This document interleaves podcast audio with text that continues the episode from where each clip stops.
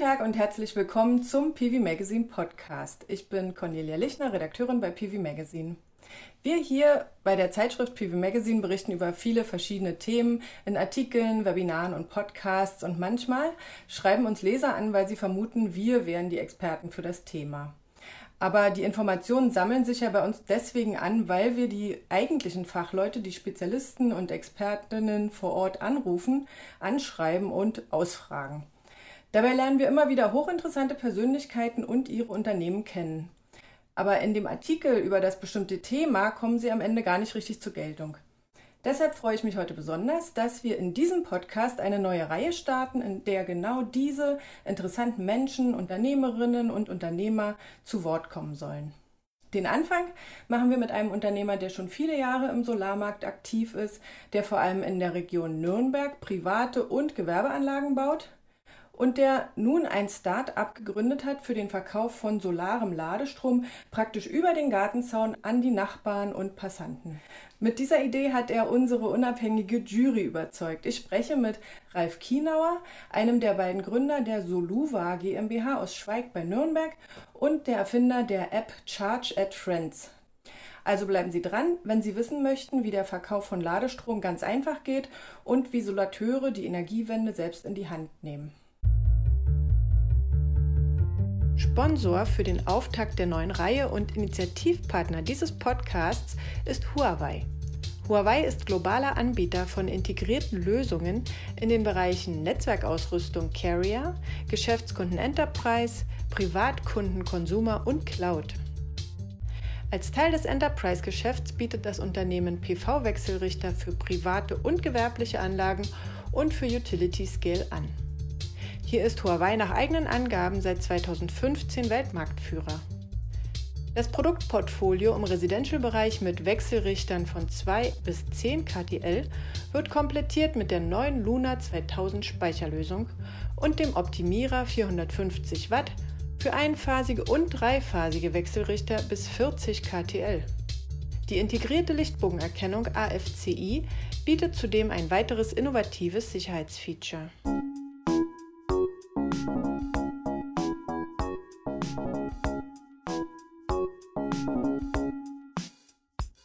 PV Magazine Podcast Ralf Kienauer von der Soluva GmbH aus Schweig. Herzlich willkommen, Herr Kienauer. Herzlich willkommen, Frau Lichner. Ich habe bei uns im Archiv mal gegraben und habe einen Artikel gefunden, in dem Ihr Unternehmen 2010 das erste Mal erwähnt wurde. Das muss also recht kurz nach Ihrer Gründung 2009 gewesen sein, ne? Ja, wobei wir waren schon etwas früher im Markt mit 2007, damals noch in Soluva. Und aus der Insoluva ist die 2009 dann die Soluva GmbH entstanden. Aber da sage ich Ihnen nachher noch ein bisschen was dazu. Mhm. Und damals äh, habe ich gelesen, mussten Sie im Winter noch 5900 Dünnschichtmodule installieren auf dem Bauhof in Erlangen, jo, äh, um noch 2009er Förderbedingungen zu sichern. Ähm, mit einem aerodynamischen, ballastarmen Ost-West-System. War das aber trotzdem damals Ihr erster großer Auftrag? Ja, zu der Zeit war das unser erster großer Auftrag. Im Anschluss haben wir aber dann mit der von uns entwickelten und ja, damals von Schüko international in Serie gebrachten Technik, das war ja so eine Ost-West-Aufständerungstechnik, haben wir dann weitere große Anlagen im Zeitraum 1020 bis also sorry, 10, 10, 2010 bis 2012 gebaut. Alle so in der Größenordnung circa 100 bis 600 Kilowatt Peak. Und da waren unsere Auftraggeber damals vor allen Dingen unsere regionalen Stadtwerke um uns herum. Mhm. Ich habe gesehen, Sie haben diese Anlage immer noch in Ihrem, äh, in Ihrem Referenzen zu stehen. Wie geht es dir heute? Ja, gut. Wir betreuen diese Anlage weiterhin, haben sie im Servicebereich und vor allen Dingen die damals von uns prognostizierten Ertragswerte, die sind bis heute eingetroffen. Haben natürlich mittlerweile seit jetzt fast zehn Jahren zwei, drei äh, Trafowechselrichter austauschen müssen, aber die Anlage produziert weiterhin so, wie wir das uns damals vorgestellt haben. Also sind wir sehr zufrieden und auch unser Kunde. Also haben Sie mit einem Flachdachsystem angefangen und ach so, Ihr Unternehmen heißt Soluva, also für Sonne, Luft, Wasser. Ähm, Sie stammen ja selber nicht aus der Elektrotechnik, richtig?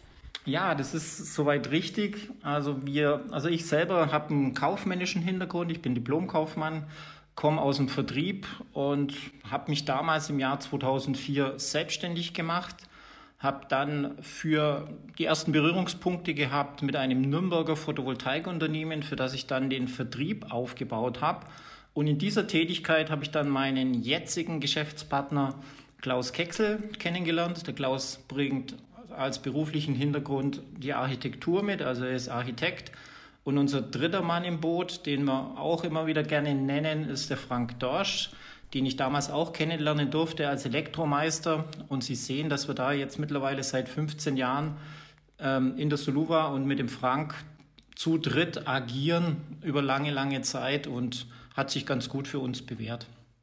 Ja, Sie haben ja inzwischen auch schon einige Höhen und Tiefen überstanden, die die Branche auch mitgemacht hat.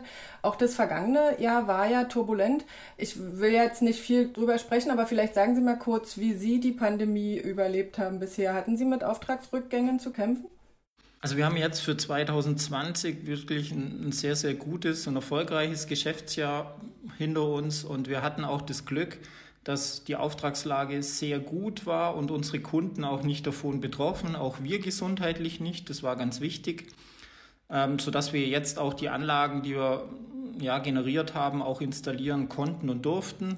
Wir hatten ein älteres Ehepaar, das war so am Anfang von der Pandemie, die hatten ein bisschen Respekt und hatten uns gebeten, erst später zu installieren, was für uns ja kein Problem war. Aber da sind wir wirklich ganz gut über diese wirklich schwere Phase hinweggekommen, alle miteinander, Gott sei Dank. Und jetzt läuft es wieder normal. Ja, wir müssen natürlich immer wieder Rücksicht nehmen auf die, Vor auf die Vorgaben, die uns auch die Kunden stellen. Wir erkundigen uns, ob wir kommen dürfen, ob die Installation erwünscht ist.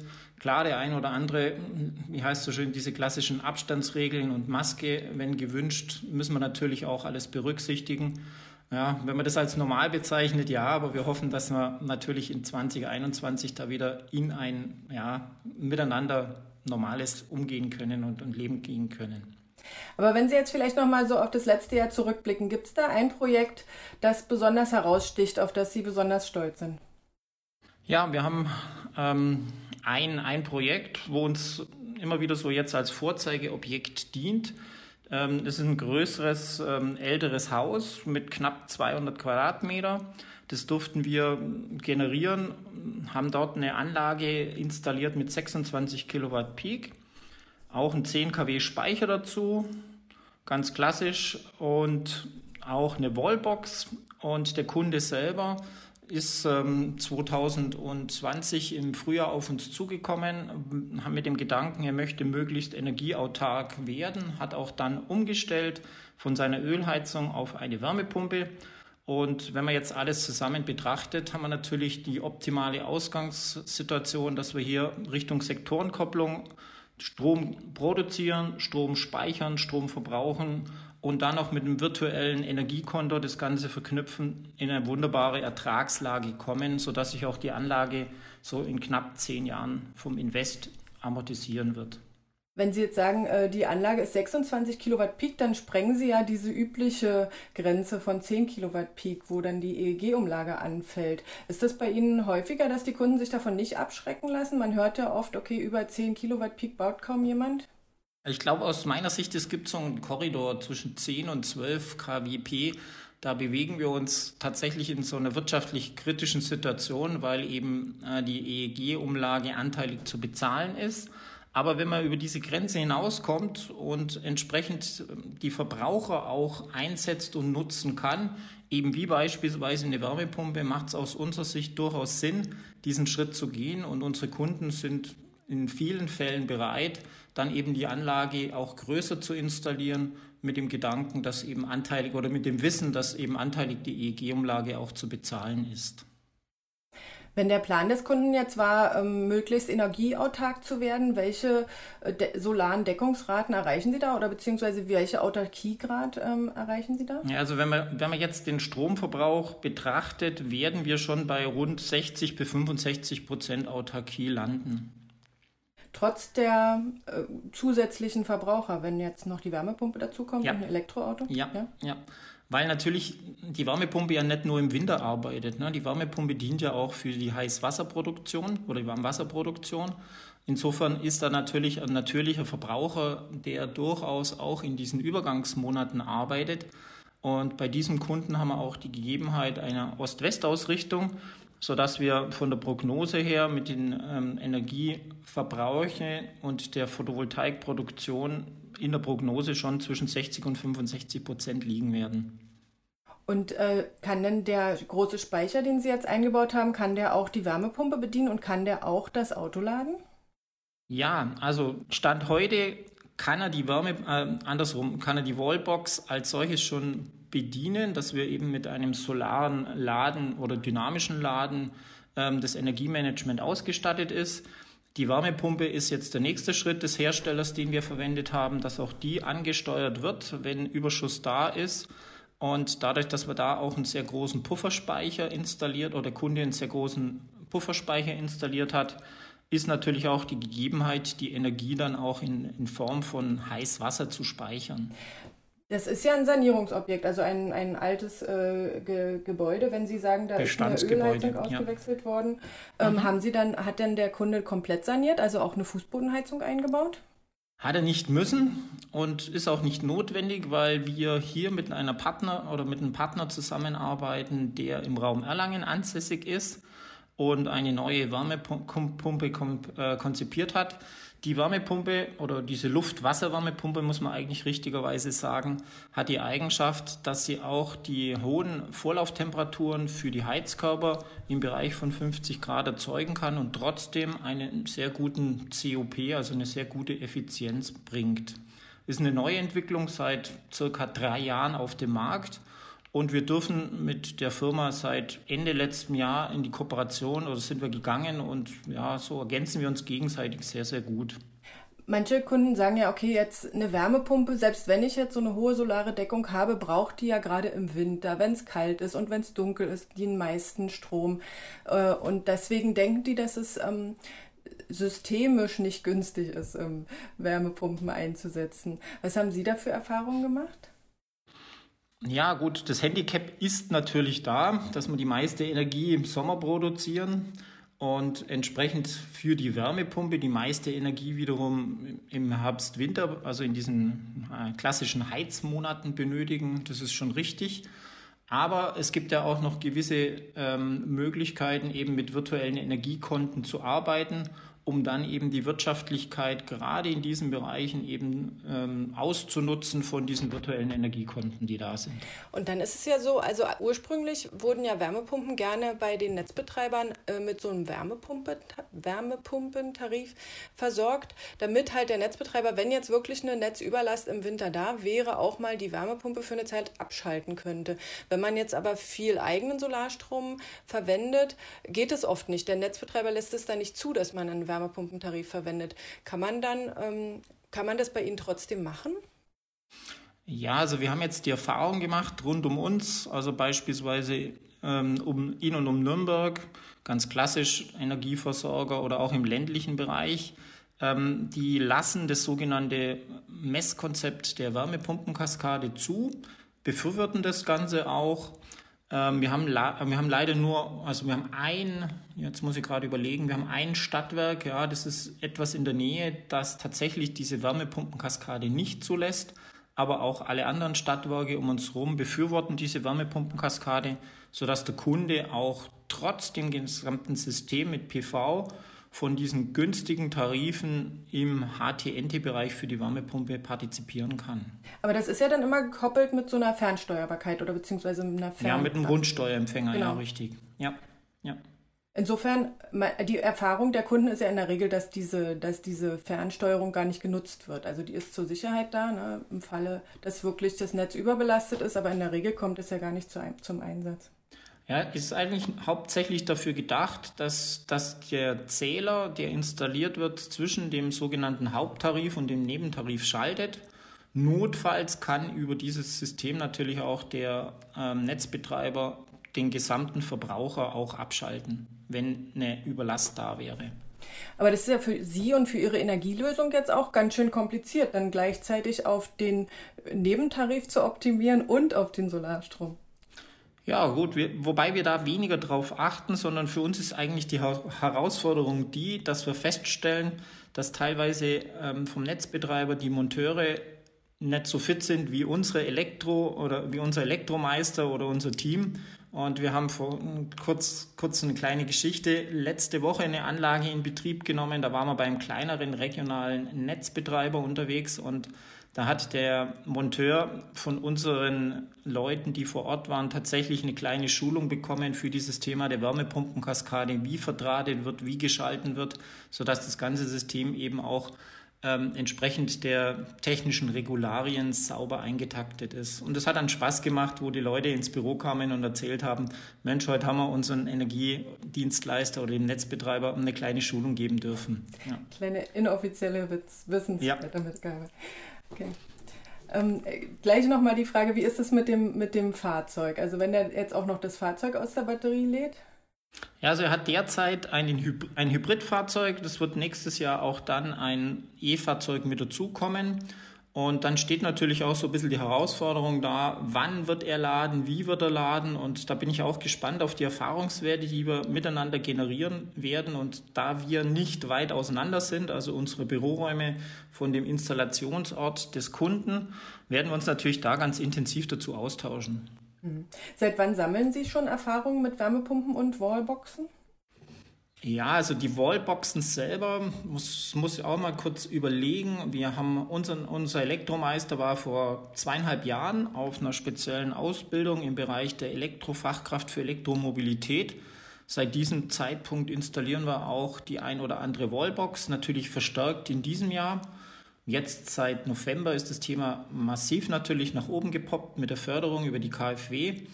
Und ja, es geht eigentlich Erfahrungen jetzt seit Anfang diesem Jahr, wo wir das beides miteinander verknüpfen.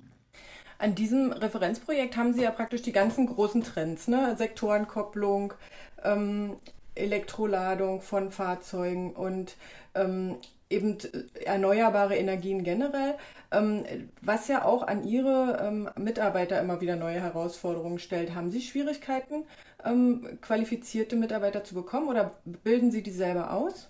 Also ganz speziell im, im, Elektrofachwerk bilden wir die Leute selber aus. Also das macht dann eben unser Frank Dorsch. Und die Schwierigkeit besteht an für sich wirklich, die jungen Leute für diese Techniken auch zu begeistern. Also wir spüren schon den Trend, dass viele junge Leute lieber gerne in die sogenannte Managerposition streben oder in Richtung Studium, weniger in das Handwerk. Auf der anderen Seite hoffen wir natürlich jetzt in der Zusammenarbeit mit der IHK, dass wir auch wieder neue Leute bekommen und in diesem Bereich des Zusammenschmelzens der Photovoltaik und der Elektromobilität eben durch diese Dynamik und diese neuen Sachen die jungen Leute dafür begeistern können und werden. Aber derzeit ist es tatsächlich schwierig, Personal, geeignetes Personal und auch Nachwuchs zu bekommen. Dabei heißt es ja immer, Handwerk hat goldenen Boden. Haben Sie es bereut, in das, ins Handwerk gewechselt zu haben als Kaufmann? Nein, gar nicht. Also ich finde es so spannend. Also als mich damals dieser, ich sage immer, dieser kleine Virus 2004 Photovoltaik äh, ja irgendwie gefasst oder wie ich den bekommen hatte, war sofort begeistert von der ganzen Thematik und ich bereue es bis heute nicht und muss immer wieder sagen, ähm, liegt natürlich auch an dem Einzelnen, wenn man sich in die einzelnen Themen neu einarbeitet, auch wie jetzt in den Bereich der Elektromobilität, es ist super spannend und es wird einem nie langweilig. Also wir haben viele, viele Herausforderungen bisher meistern dürfen. Ja, und insofern langweilig wird es uns alle nicht. Jetzt sind ja gerade die Solateure oft auch Trendsetter, was Elektromobilität angeht. Fahren Sie selbst auch Elektrofahrzeug? Wir haben jetzt die ersten Bestellungen getätigt und werden ab Februar tatsächlich auch, also wir uns im Fuhrpark jetzt umstellen können, und ab Februar werden wir jetzt dann auch mit den ersten Elektrofahrzeugen vom Hof fahren und hoffen dann die nächsten zwei Autos im Laufe des Jahres auch dann entsprechend umstellen zu können. Und da sind wir echt gespannt. Klar beobachten wir das Ganze und Bekannter von mir, schon lange Tesla-Fahrer, liefert mir immer ganz viele wertvolle Informationen, um das Thema entsprechend auch umsetzen zu können. Aber jetzt haben Sie ja diese neue App erfunden, äh, Charge at Friends. Wie sind Sie da drauf gekommen, ja. wenn Sie gar nicht selber Elektrofahrzeug nutzen? Ja, das ist eine gute Frage. Der Gedanke ist eigentlich entstanden, als wir beim Unternehmer, ja, Brunch kann man sagen, bei mir mal zu Hause waren. Ich hatte einige Unternehmer bei mir eingeladen. Das ist allerdings schon jetzt wieder zwei Jahre zurück. Da haben wir ein bisschen so philosophiert über die neuen Trends, die da sind, speziell Elektromobilität. Jeder hat aus seiner Erfahrung erzählt. mich als Anlagen- oder Solateur hat immer schon diese fallende Einspeisevergütung irgendwie geärgert. Und ja, im Zusammenspiel und ja, im Ideen oder im Ideensammeln hat sich daraus natürlich dann die ein oder andere Idee ergeben. Und mit dem Rainer Linder zusammen haben wir dann die interessanteste ja, Idee weiter verfolgt und daraus ist dann eben die Charge It Friends App oder dieses Thema dann unseres neuen Startups entstanden. Wie sieht die Lösung genau aus? Erzählen Sie es noch mal ein bisschen ausführlicher. Ja, also mit Charge It Friends sind wir im Grunde ein elektronischer Marktplatz für Anbieter von Ladestationen und Fahrer von Elektrofahrzeugen. Grundsätzlich kann man sagen, die meisten Anbieter sind dezentrale Energieerzeuger, wie zum Beispiel eben Betreiber von Photovoltaikanlagen die als Alternative zur EG-Einspeisung einen weiteren Absatzkanal bekommen für den dezentralen erzeugten Strom. Und auf der anderen Seite haben wir natürlich die Auto, die E-Autofahrer, die Lademöglichkeiten nutzen können, weil die öffentliche Ladestruktur vor allen Dingen in den Wohngebieten und so im ländlichen Bereich ergänzt werden. Und ja, wir sehen natürlich auch, dass dann unsere Charge Trends äh, Ladesäulen wahrscheinlich um einiges günstiger sein werden wie die derzeit öffentlichen Anbieter von Lade, also von Ladesäulen. Und grundsätzlich haben wir da einen Cloud-Service, den wir aufsetzen und ja, diese, wir stellen da eine App bereit und diese App sorgt dann für die reibungslose Abwicklung der Lade- und Bezahlvorgänge. Das heißt, wenn ich jetzt eine Photovoltaikanlage habe, dann könnte ich ähm, Leute einladen, bei mir zu laden. Und dazu müsste ich meine Wallbox praktisch draußen vor der Tür befestigen oder wie ist das gedacht? Also grundsätzlich kann jeder, der gerne möchte, eine Lad- und eine, eine Wallbox bei sich zu Hause installiert, an unserem System teilnehmen. Wichtig ist natürlich, dass die Ladestation oder die Ladesäule zugänglich ist, aber grundsätzlich ist es für jeden machbar und möglich. Und wenn Sie dann den Gedanken fahren, dann registrieren Sie sich bei uns über die Internetseite, bekommen von uns je nach Situation der Wallbox, ich muss da ein bisschen ausholen, es gibt ja Wallboxen, die technisch nicht ganz so einfach sind. Wir bezeichnen die mittlerweile intern als dumme Lades Ladeboxen, die nicht mehr können als Strom zur Verfügung stellen. Bei denen ist es so, wenn Sie registriert sind, bekommen Sie einen QR-Code von uns zugesandt. Der wird dann identifiziert über die App und so können Sie an unserem System teilnehmen. Bei der dummen Ladesäule ist es tatsächlich so, dass Sie noch einen geeichten Zähler zusätzlich installieren müssen und dann können Sie am System teilnehmen. Die andere Seite ist dann eben die Ladesäule oder die Wallbox, die eine OCPP-Schnittstelle hat. Die können wir dann direkt übers Internet ansteuern. Und dann äh, kommt praktisch jemand angefahren mit seinem Elektrofahrzeug, parkt vor meinem Gartentor und geht rein und holt sich den Stecker. Ja, nicht ganz so einfach. Es ist also letztendlich ähnlich wie ja die ganzen ähm, Apps im Bereich der Elektromobilität auch jetzt fungieren. Die einzelnen Lade, äh, die einzelnen Wallboxen, die bei uns im System sich anschließen, die werden auf einer großen Karte in Deutschland natürlich dargestellt, entsprechend auch mit ihren Leistungskriterien. Sie, wenn jetzt E-Fahrzeugfahrer sind, können die einzelne Ladesäule anwählen, können die entsprechend auch vorbuchen, reservieren. Und wenn Sie dann vor Ort sind, dann funktioniert das Ganze eben die App als verlängerter Arm unseres Backends, wo Sie dann den Ladevorgang ansteuern und anstoßen können. Und jetzt hängt es natürlich davon ab, sprechen wir wieder von einer sogenannten dummen Wallbox oder von einer intelligenteren Wallbox, je nach System ist natürlich bei der dummen, das was ich vorhin erwähnt habe, der ähm, Stromzähler, der geeichte, wichtig. Und da wir da keine Daten über eine Schnittstelle auslesen können, muss dann eben der geeichte Zähler fotografiert werden und die einzelnen Kilowattstände müssen händisch eingetippt ins Handy werden und fotografiert. Somit wird entsprechend der Ladevorgang auch im Bereich festgehalten. Und wenn das Ganze abgeschlossen wird, kriegt unser System oder abgeschlossen wird, Ladevorgang fertig, kriegt unser System wieder einen Hinweis und entsprechend zwei Minuten später ist der Beleg und alles soweit da für diesen gesamten Ladevorgang. Ähnlich vorzustellen, wie wenn Sie an der Tankstelle dann einen Tankbeleg bekommen. Aber Ziel ist ja, dass die Leute bei Sonnenschein laden. Was passiert, wenn die Sonne gerade nicht scheint? Ja, auch da haben wir natürlich schon drüber nachgedacht. Ähm, die, klare Zielsetzung für den Einzelnen, der eine Photovoltaikanlage hat, wird sein, dass tagsüber natürlich geladen wird. Wenn aber auch beispielsweise eine seine Ladesäule am Abend oder in der Nacht freigibt, dann ist es von ihm äh, im Grunde wichtig, dass er hier eine Preiskalkulation zugrunde legt, weil dann geht natürlich in der Nacht entweder Batteriestrom oder Netzstrom direkt ins Auto, von dem der geladen wird. Und würde dann die Ladesäule sich abschalten, wenn sie nicht mehr freigegeben ist? Die Sonne ist untergegangen? Ja, also wenn, wenn man jetzt hergeht und wie bei Öffnungszeiten, deswegen auch diese Charakter, das, das Charakter, Charakterium der Ladesäule, wenn die angewählt wird und jemand will, will diese Ladesäule buchen, dann wird es natürlich wichtig sein, dass diese Öffnungszeiten da sind und sichtbar sind. Beispielsweise kann man sich ja auch vorstellen, der einzelne Arbeitnehmer, der am Abend nach Hause kommt, will er sein eigenes E-Auto beispielsweise laden, Nachmittag, Abend.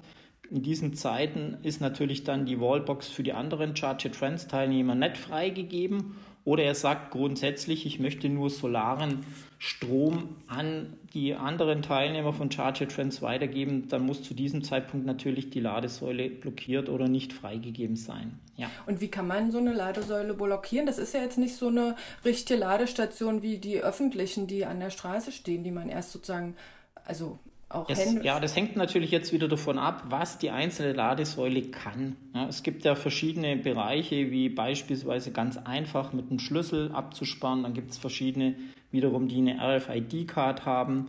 Oder eben, wenn sie ganz intelligent ist, und da geht eigentlich der Trend auch hin zu den Ladesäulen mit dieser OCPP-Schnittstelle, dann können sie dann natürlich auch über die Software steuern. Und wie ist das Interesse Ihrer Kunden für diese Ladelösung?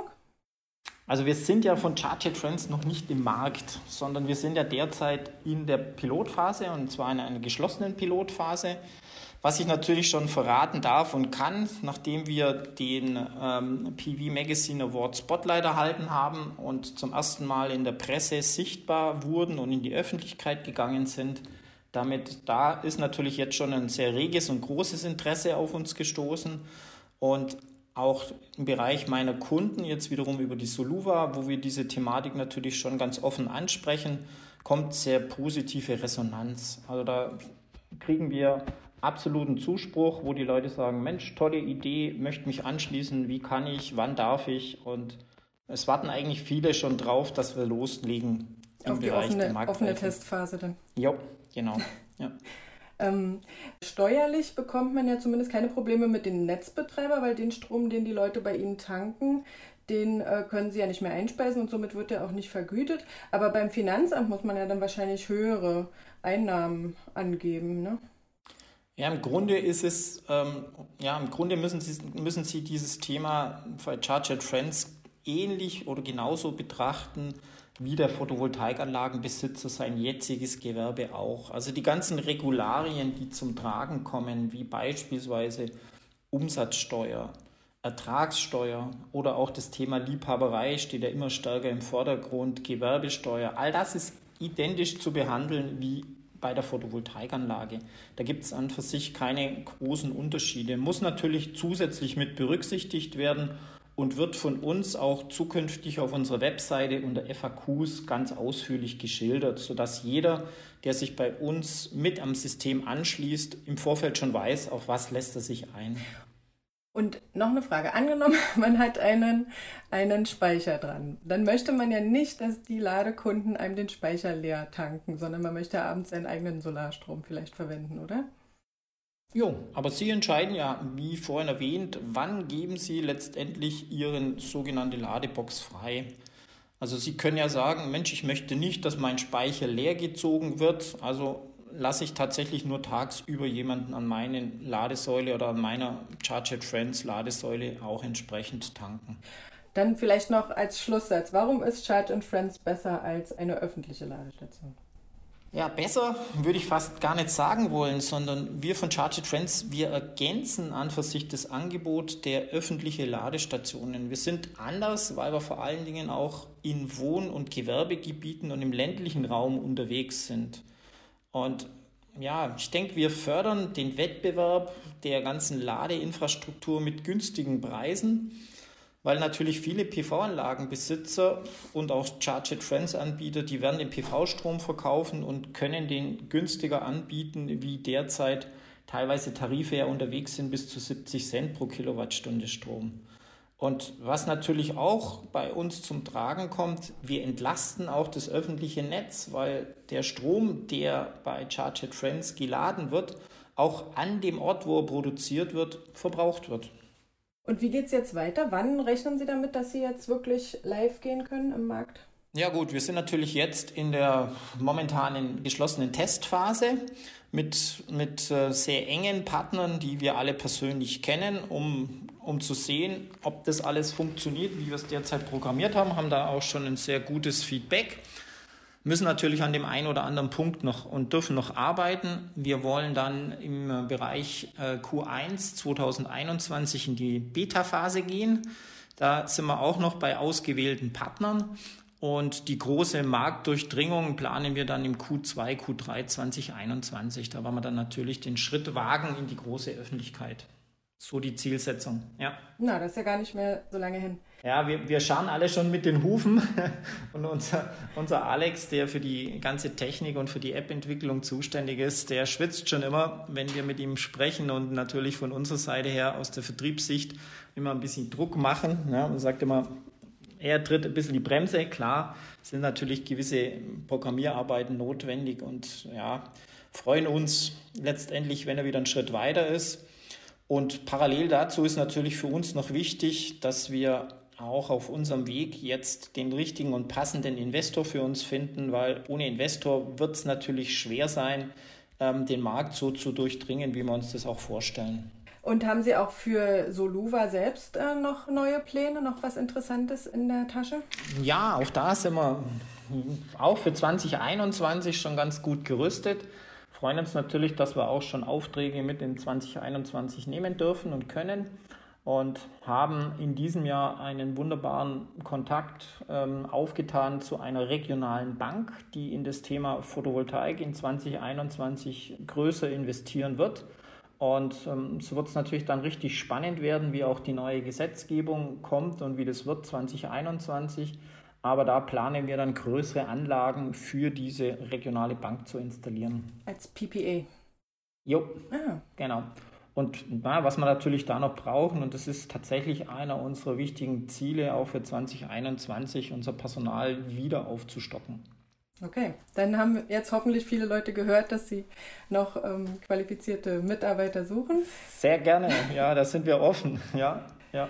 Ja gut, und dann wollen wir, das ist auch noch so ein spannendes Thema von unserer Seite her, wollen wir auch noch eine eigene Anlage so in der Größenordnung je nach Dach so zwischen 70 und 100 Kilowatt Peak für uns selber installieren.